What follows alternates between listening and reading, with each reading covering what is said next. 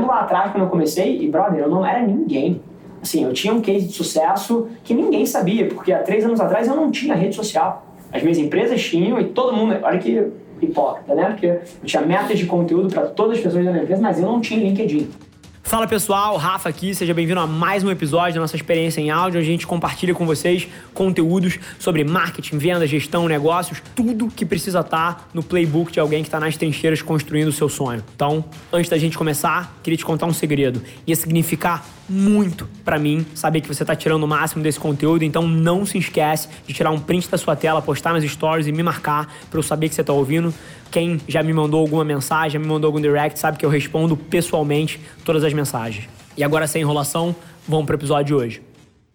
Quando você tinha 2012, 2013, se você fosse uma, uma mulher e pô, você estava numa jornada ali, você vai casar, daqui a seis meses você começa a documentar o teu dia a dia, pô, de dieta, de exercício, porque você quer casar, linda, maravilhosa. E isso, exemplo da Carol Bufara aqui, sei lá, que é uma, uma influenciadora.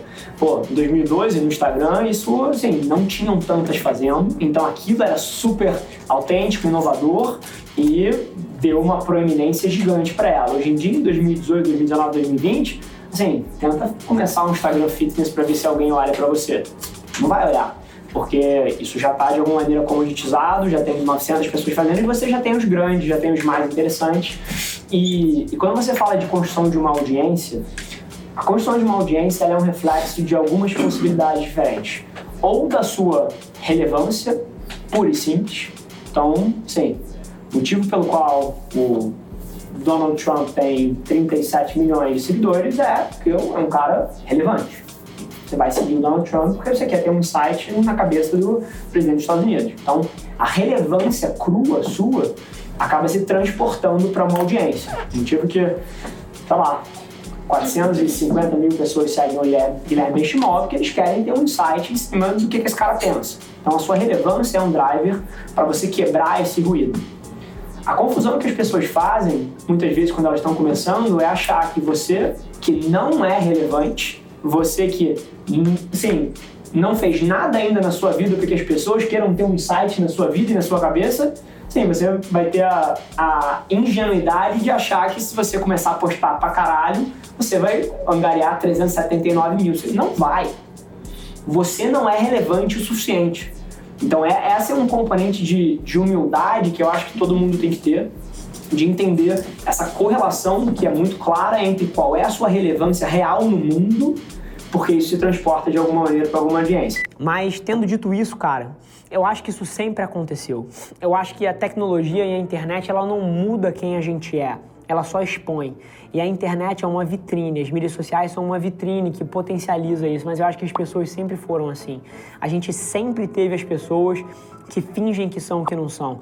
A gente sempre teve as pessoas que vendem coisas de baixa qualidade e enganam os outros. A gente sempre teve essas coisas. A internet não criou isso.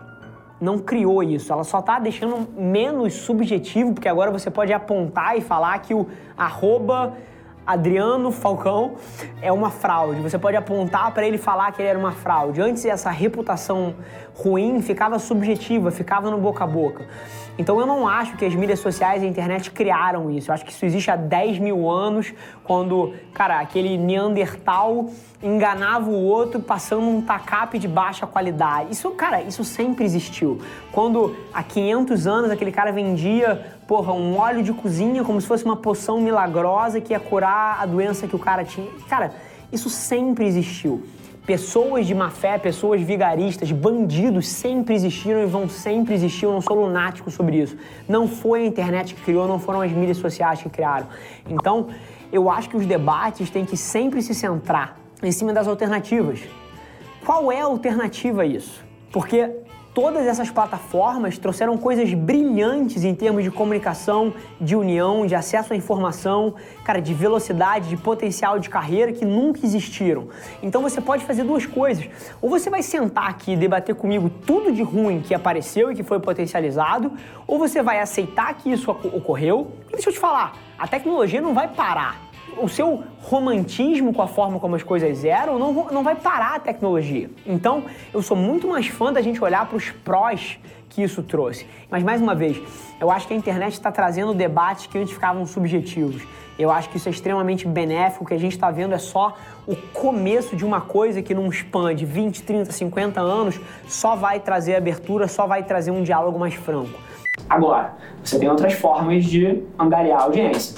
Você tem outros nichos. Se você se tornar hiper útil para as pessoas, e você conseguir escalar ou não escalável, que são essas micro interações, quando o cara. Eu lembro lá atrás quando eu comecei, e brother, eu não era ninguém.